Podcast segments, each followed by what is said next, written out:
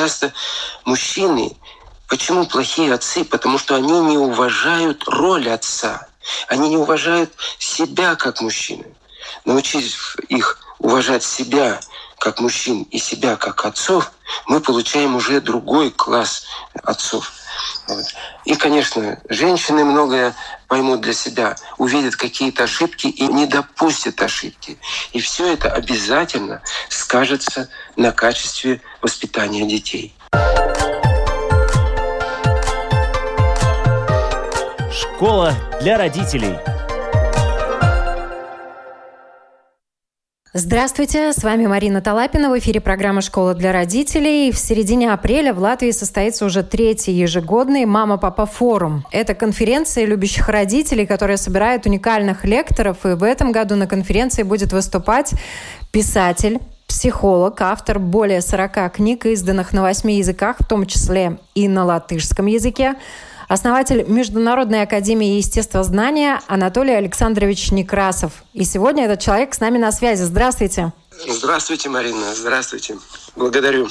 Я добавлю, Анатолий Александрович отметил в прошлом году юбилей, 70 лет. И у вас э, не только огромный опыт практикующего специалиста, вы консультируете других людей по вопросам родительства и отношений. Вы также сами являетесь отцом семерых детей, из которых одна дочь приемная, и вы также дедушка семи внуков и двух правнуков. Правильно? Правильно, да. Хорошая арифметика, да. Благодарю, что знаете. Тема вашего выступления – восстанавливаем роль отца. Почему восстанавливаем? Э, Все новое – это хорошо забытое старое. То есть я думаю, что в древности люди были мудрее нас. У меня такое представление, судя по тому, э, как они жили, как они представлены в истории. А мы, в общем-то, немного, даже не немного, а много, я считаю, потеряли из того богатого наследия, которое было раньше. Ну, к примеру, такой был раньше институт инициации. То есть э, в определенном возрасте, там 17 лет, 18, э, молодежь сдавала экзамены на взрослую жизнь. Они готовились к этому, готовили их родители, там бабушки, дедушки. И вот они выходили в жизнь через этот экзамен, где определялась их зрелость, где они таким образом, через этот экзамен, готовясь к нему, они многое что познавали из жизни. И вот этот институт инициации мы потеряли. Но это просто как один из примеров. И это, обратите внимание, было у всех народов на всей планете. То есть это не случайная такая была традиция. Она была у всех. Она, значит, была важна. А мы ее забыли. И поэтому сейчас в жизнь выходят незрелые молодые люди, инфантильные или агрессивные. То есть очень много нераскрытых качеств, талантов и так далее. То есть сейчас мы и в этом вопросе, э, я считаю, отстаем от своих предков. Поэтому восстанавливая роль отца, я просто знаю, что роль отца вообще она очень огромная, большая, не меньшая, чем роль матери, но мы же видим, что сейчас происходит. Роль отца сведена к минимуму, чисто к биологической функции зачастую. А на самом деле все гораздо глубже. Отец, в вашем представлении таком исконном? Ну, первое и, пожалуй, главное, что не меньшее, чем роль матери. Э, мы видим реальную картину. Мать беременная, входит, вынашивает ребенка. То есть сам процесс беременности непростой, зачастую с определенными трудностями. Дальше сами роды – это тоже процесс э, для женщины э, серьезный катарсис. И вот э, таким образом, а роль отца на этом фоне выглядит незначительной. Но это не так. В природе все очень гармонично природа сама по себе очень гармонична. И ничего не происходит там как-то вот в дисгармонии. Соответственно, где-то другая роль отца, которую мы не видим, которая скрыта. И вот эту невидимую роль отца я исследовал. Вообще этой темой занимаюсь, наверное, лет 20 ролью отца. И постепенно, постепенно, путем исследований, каких-то экспериментов, я пришел к пониманию, в чем же глубинная роль отца. Она, как минимум, не меньшая, чем роль матери. А это, в принципе, меняет вообще очень многое в мире. Это меняет и отношение мужчин к отцовству. То есть они понимают ценность и важность своего отцовства и по-другому относятся к нему. По-другому относятся к своему мужу жена, понимая его глубинную роль как отца. По-другому относятся и дети к отцу.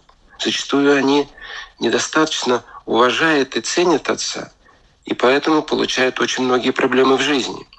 Вот я хочу эту роль отца восстановить, показать, и, пожалуйста, тогда будут другие условия в отношениях. Я уверен в этом. Вы много общаетесь с отцами, и э, в том числе в одной из лекций вы сказали, что вы стараетесь, когда к вам мужчина именно приходит, может быть, его приводит там или принуждает прийти к вам женщина, да, за один раз поговорить с ним и даже порой жестко так ему объяснить о том э, значении детей, его роли. Вы общаетесь с разными мужчинами. Как современные мужчины относятся сегодня к отцовству и в чем главная загвоздка, чем главная вот проблема этой незрелости такой тотальной мужчин в отношении отцовства? Хороший вопрос вы задаете. Действительно, правильное слово произнесли. Незрелость. Самая большая беда мужчин – это их незрелость. То есть, что такое незрелость? Это несоответствие его возраста биологического психическому возрасту. Психический возраст отстает. То есть, по сути, это мальчик-мужчина, подросток-мужчина, юноша – мужчина, но не мужчина-мужчина, понимаете? Вот это самая большая проблема. И мужчины созревают позже, чем женщины. Э, женщины э, созревают, ну вы видите и по школе, девчонки быстрее как-то взрослеют, мудреют, мальчики отстают от них, ну и так далее. дальше по жизни все-таки это отставание в зрелости идет. И вот здесь э, заложена большая проблема. Зачастую женщины, идя замуж, не учитывают это и, и выходят замуж за незрелого мужчину. И в результате получается диспропорции, получается очень много проблем. И вот эта незрелость, она складывается из многих факторов. Незрелость мужчин. В первую очередь, э, ну, как и любое дерево, оно растет от корней. Незрелость рождается из-за неверного отношения с родителями, со своим родом. Вот это первая проблема. Вторая проблема, которая порождает незрелость, это безграмотность мужчин, безграмотность мужчин в вопросах семейного строительства. То есть, по сути, вот женятся, мужчины даже не представляют особо, что такое семья, что такое отцовство, что такое материнство и так далее. То есть идут в этом направлении больше на чувствах, на эмоциях, на любви, на стремление обладать женщиной, быть с ней рядом, ну и так далее. Третья проблема, которая приводит к незрелости, это то, что э, мужчины зачастую не умеют трудиться хотя это не такая уж э, реже встречающаяся проблема, но встречается. То есть мужчины не умеют или не любят трудиться. Это тоже незрелость. И четвертая проблема, приводящая к незрелости мужчин, составляющая незрелость мужчин, это неграмотное, немудрое отношение с женщиной. Он не понимает роль женщины в полном объеме. Зачастую он ее воспринимает только как хозяйку, как помощницу, как мать детей, но не понимает ее глубинную суть и важность женщины в его жизни, как фортуны, как что-то великое, глубокое, к чему надо относиться по-другому. Тогда и она, как фортуна, как говорится, повернется и будет приносить радость мужчине. Ну, то есть вот эти четыре составляющие, это и есть э, составляющие незрелости мужчины. Согласитесь, их много, и можно встретить довольно часто э, среди мужчин. В основном, особенно на ранних этапах, мужчину растит женщина. да?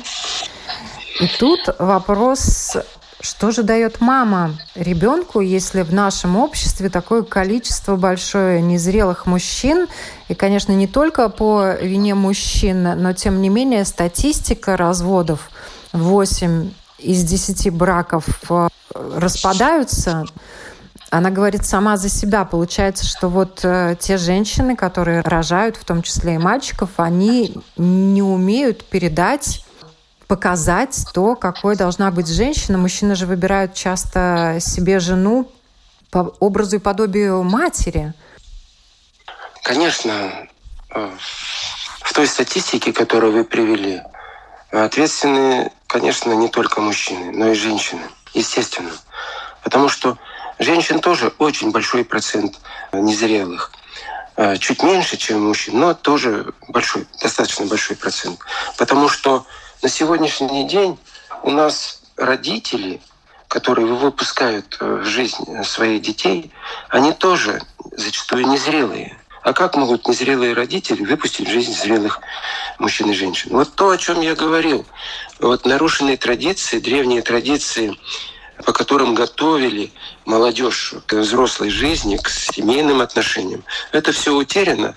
И поэтому в жизнь выходит, в общем-то, психически, духовно незрелые и мужчины, и женщины. И в результате они пытаются создать счастливую семью. Не получится.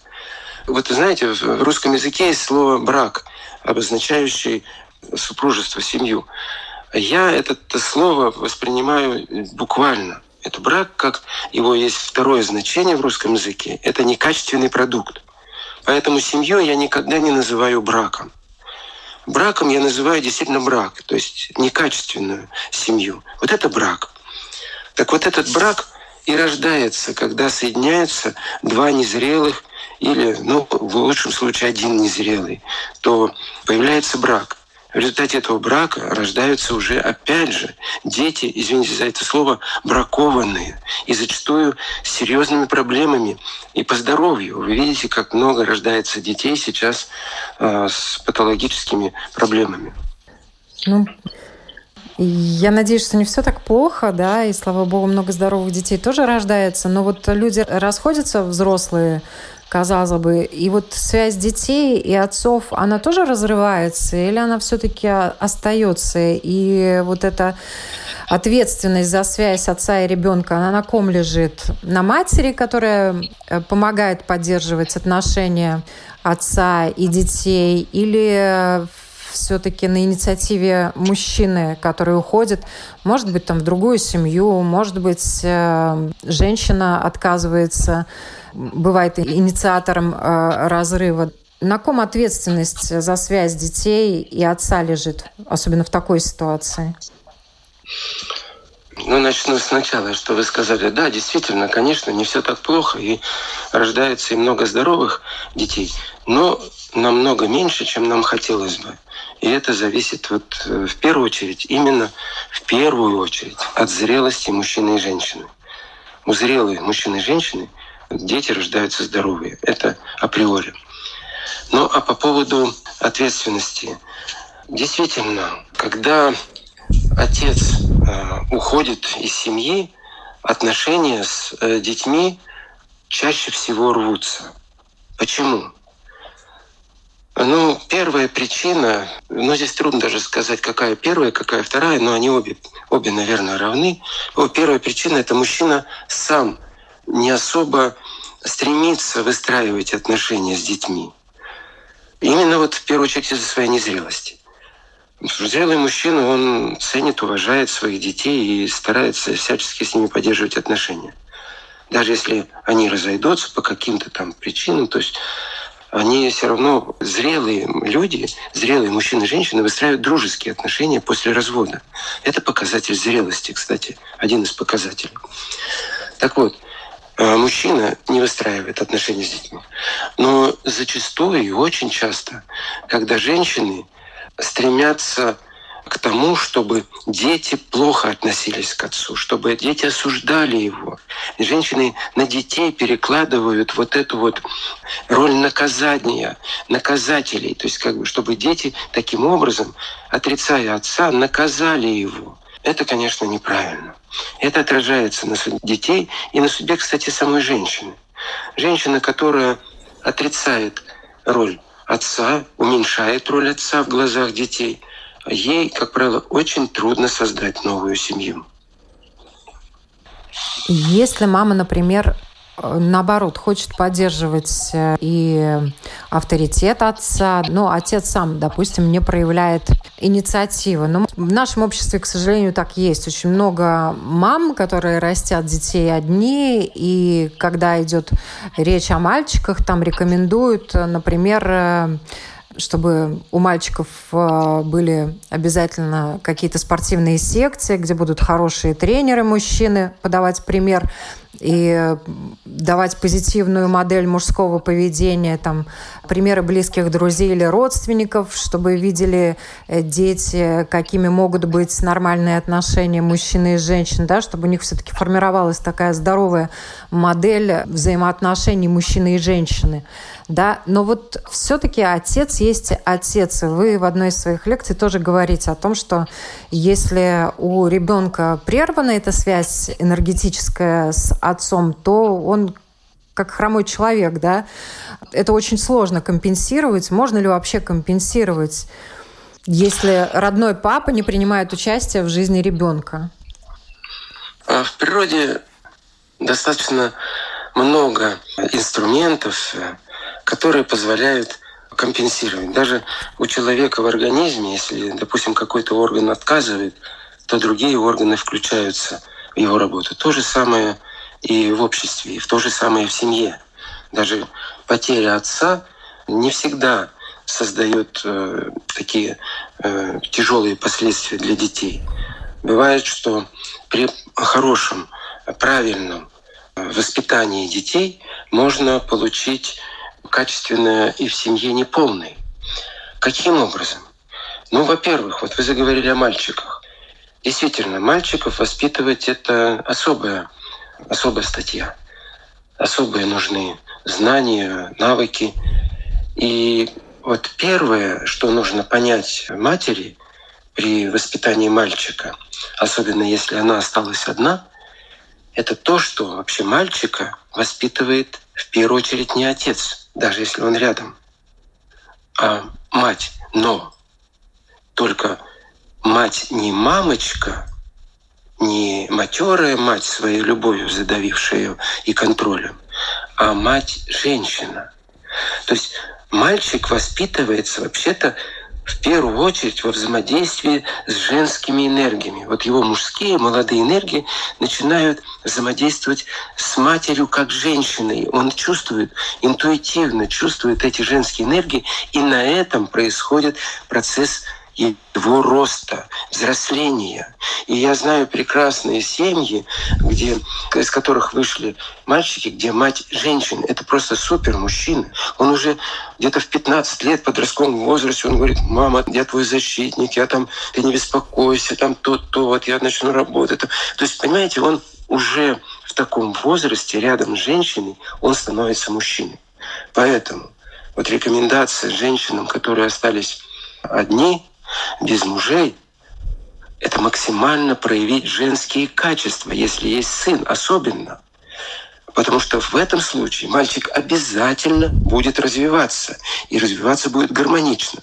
Конечно, отец нужен, мужчины нужны, здесь для навыков, для каких-то знаний, вот здесь вот и секции и прочее, все, действительно, вот эта часть поможет. Но если дома не будет женщины, мамы, то есть будет мама-мамочка, то это, это будет плохо. Но если будет мама-женщина, плюс вот эти разные секции и прочее, вот это э, сможет воспитать классного мужчину. Я знаю эти примеры, у меня большая статистика на этот счет. Все-таки 30 лет занимаюсь этим. Мы будем надеяться все-таки и ориентироваться на хорошую, счастливую семью, о которой мы говорили в начале, и о восстановлении вообще понимания и представления о том, какой должна быть семья, чтобы в ней хорошо и позитивно взаимодействовали и женщина, и мужчина, и чтобы они были и матерью, и отцом, и друг для друга, мужем и женой хорошим, и растили детей, любящую среду вокруг них создавали. Вот Вы сами с Алтая. Там много замечательных, уникальных мест, э, которые называют места силы. Какую роль эти места в вашей жизни сыграли? Я знаю, что вы провели такое уникальное путешествие по всему миру, побывали в разных местах, именно в местах силы. Что бы вы рекомендовали вот где питаться энергией, чтобы осознавать э, большую глубину жизни и глубину смысла жизни другим людям? Широкий вопрос. А, я несколько слов добавлю э, к отцовству. Конечно же, вот мы за то, чтобы семьи были счастливые. Я просто рассмотрел, вот, э, ответил на вопрос, что делать в семье, где нет отца. Но я сказал, что если дома будет женщина, то мальчик воспитается как мужчина. Но я также добавлю, если в семье будет женщина, то рядом с ней обязательно будет мужчина. То есть семья будет полноценной. Поэтому женственность и женщина — это ключ вот к такой полноценной семье. То, что женщина создает атмосферу, женщина создает состояние. Это вот ее роль, ее ну, в природе ничем не заменишь. А, да, еще один момент, вот вы о нем упомянули, но я на него не ответил, потому что была другая тема. О том, что отцы энергетически вот, э, теряют связь с детьми. Вы знаете, это происходит только в одном случае. Энергетически отец всегда поддерживает детей, но всегда это заложено в его сути, это заложено природой. То есть он не может не поддерживать, даже если бы он хотел. Но вот дети могут закрыть себе эту связь порвать эту связь своим негативным отношением, равнодушием к своему отцу. Понимаете, то здесь такой процесс природой заложено, что отец вот это вот один из э, тех одно из тех знаний, которых я буду говорить на этом форуме «Мама-папа форум», о том, как эта связь производится энергетическая отца с детьми и, и что нарушает эту связь. Так вот, нарушить ее могут только дети при определенных условиях. А теперь к вопросу об Алтае. И не только Алтай, это просто как э, пример того, э, что я родился там. Да, я и совершил кругосветное путешествие. И, кстати, я очень часто бывал в Латвии. И вы знаете, там очень много мест силы. Э, я даже приезжал с частным визитом побывать в местах силы Латвии. Я очень люблю эту страну. У меня много друзей там. И, кстати, в Латвии вот, связь с Алтаем очень интересно, можно проследить. Друзья мне повезли э, в Юрмалу, и там есть такой спа-комплекс, где много-много бань. И я там э, на ресепшн прихожу и читаю. Там написано «Алтайский банный массаж». Думаю, Юрмала и Алтай. Интересно, как это? Это просто для рекламы, типа маркетинговый такой ход, что там вот тибетские, что-то там алтайские, байкальские. Спрашиваю, говорю, а можно пройти? Да, конечно, пожалуйста. И вы знаете, и когда мастер, а там классный мастер, мастер провел этот алтайский э, банный массаж, я вспомнил своего деда, который на Алтае делал мне точно такой же массаж. А это уникальный вообще процесс там. Так что мест сил много везде, в каждой стране, независимо от ее размеров, независимо от ее населения и так далее. Природой заложено, что в каждой стране есть полное богатство всего, всех энергий. Нужно только любить, уважать, ценить, и тогда эти места открываются. Тут еще, наверное, должна быть э, вера. И тоже и про роль отца, про энергию отца. Тут э, вещи, которые у многих людей либо воспринимаются на веру, они верят в это искренне чувствуют тогда, или не принимают, не верят. Вот, эм, наверное, отчасти, может быть, из-за этого такое непонимание роли происходит, потому что не все можно головой осознать. Да, вы правы. А, конечно, многих людей закрыто сердце, но даже головой но можно много чего понять. Я головастик сам.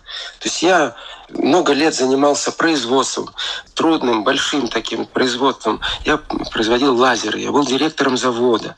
То есть чистый головастик такой. И еще само производство такое наукоемкое голову развивал. И я, в общем, был далек от всех вот таких вот э, понятий духовных и так далее, и так далее.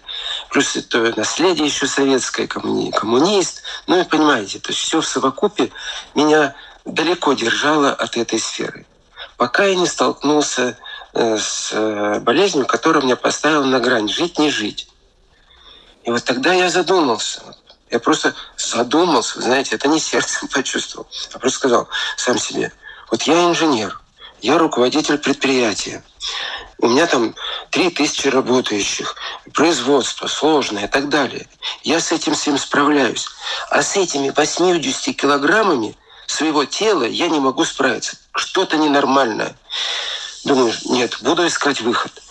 И врачи отказались от меня, но я нашел выход. Я вытащил себя оттуда, а, с того света. И пошел по этому пути, сказал, все, теперь я буду раскрывать свои ресурсы, ресурсы человека, и стал этим делиться, ну и так далее. Дальше получил еще психологическое образование, то есть и пошел, пошел. Но я к чему это все говорю? Можно и головой прийти к этому. И вот воспринимать каждую болезнь нужно как подсказку, что пора задуматься. Человек заболел, задумайся, почему заболел. Не просто там простыл, не просто там то, переел или что-то, а ты задумайся, почему, что тебе подсказывает. А тем более, если тебя положили на больничную койку, дают время, задумайся. Найди какие-то ресурсы в себе, поднимись. И вот таким образом, через голову можно многое что решить. Я даже так говорю. Голова нас завела в такой тупик, пусть она и выводит. А вот в какой-то момент включается и сердце.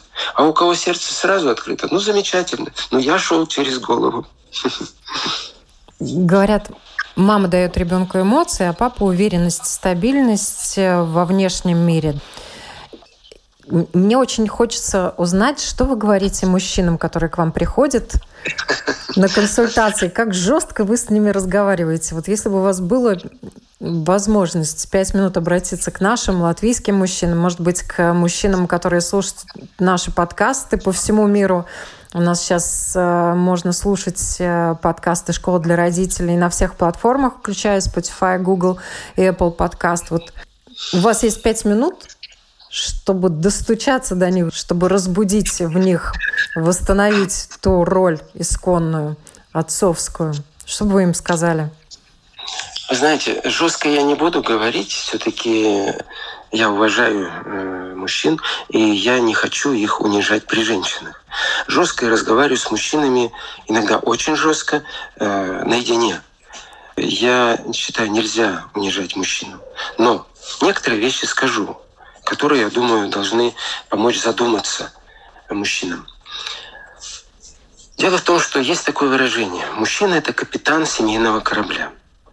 Уважаемые мужчины, посмотрите, а на вашем семейном корабле кто у штурвала стоит? Чаще всего женщина. Почему? Задайте себе честный вопрос. Почему? Почему? Чаще всего ответ будет, если вы честно ответите, будет такой. А капитан-то неграмотный. Как можно неграмотного капитана выпускать в море э, с кораблем? Он его приведет вот к тому, о чем вы говорили, 8 из 10. Поэтому надо быть грамотным капитаном семейного корабля. Поэтому, уважаемые мужчины, я знаю, вы не любите читать э, вот такие вот психологические книги, вы не любите слушать, не любите бывать на таких мероприятиях. Но, друзья мои, пора становиться реально грамотными капитанами семейного корабля. Я часто спрашиваю разных пап о том, что они испытали, когда узнали, что их женщина беременна. Вот многие говорят, страх смешанный с радостью. У вас семеро детей. Что вы испытывали, когда вам ваша любимая женщина говорила, что она беременна, ждет ребенка, и как эти эмоции у вас менялись? Вот действительно на моей жизни можно проследить весь спектр э, развития отцовства. Все-таки 70 лет, согласитесь, это достаточно большой срок, тем более младшей дочери моей 6 лет. То есть я все эти годы, в общем-то, раз за разом проходил отцовство. И первое мое отцовство было в 21 год э, в студенчестве. И вот здесь действительно Скорее всего, я сейчас, вы просто задали вопрос, я не задумывался, но, скорее всего, и было страх с радостью, потому что, ну, студенты, э, и, ну и все остальное, э, неожиданная беременность э, в таких случаях чаще всего бывает по молодости, вот, э, и это, э, скорее всего, так. Но страхи быстро очень ушли, и пришло все-таки вот стала расти ответственность. И ответственность с радостью. Уже не страх с радостью, а ответственность с радостью. И у меня в это время, вот рождение первого ребенка, заставило меня очень много сделать, чтобы обеспечить семью. Я и получил квартиру в советское время, согласитесь, это не просто, а я в 22 года получил квартиру и так далее. Э, то есть, ну, я много сделал для того, чтобы семья жила хорошо. То есть у меня включился вот этот вот ответственность.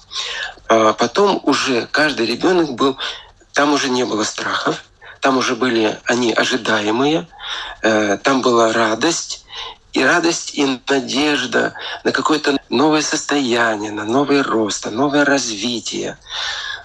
Так что дальше все больше и больше было э, радости, радости и радости. Вот так вот. Спасибо вам большое за это интервью. Да, Марина, благодарю вас. Вы достаточно мудро ставили вопросы, поэтому беседа получилась хорошая.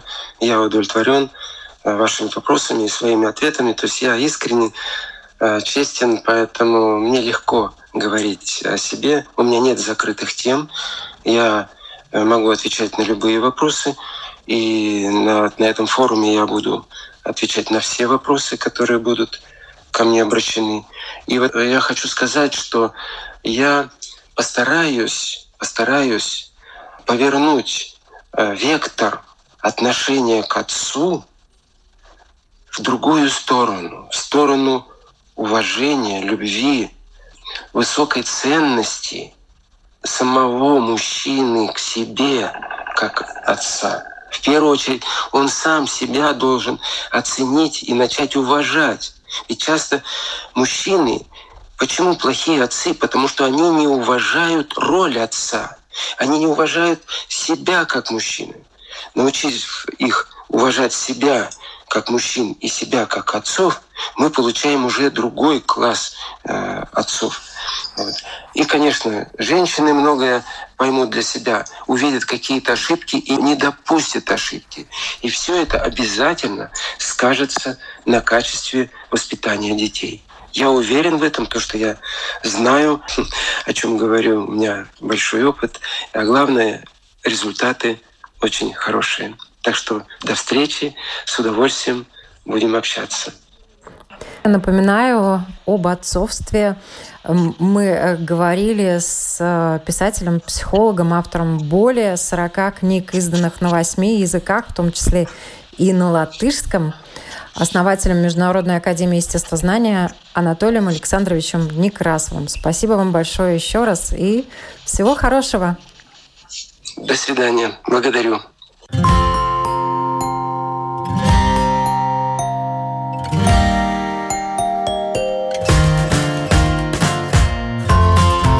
Стать другом, учителем, доктором.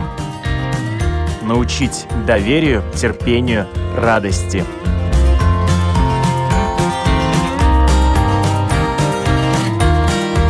Школа для родителей на Латвийском радио 4.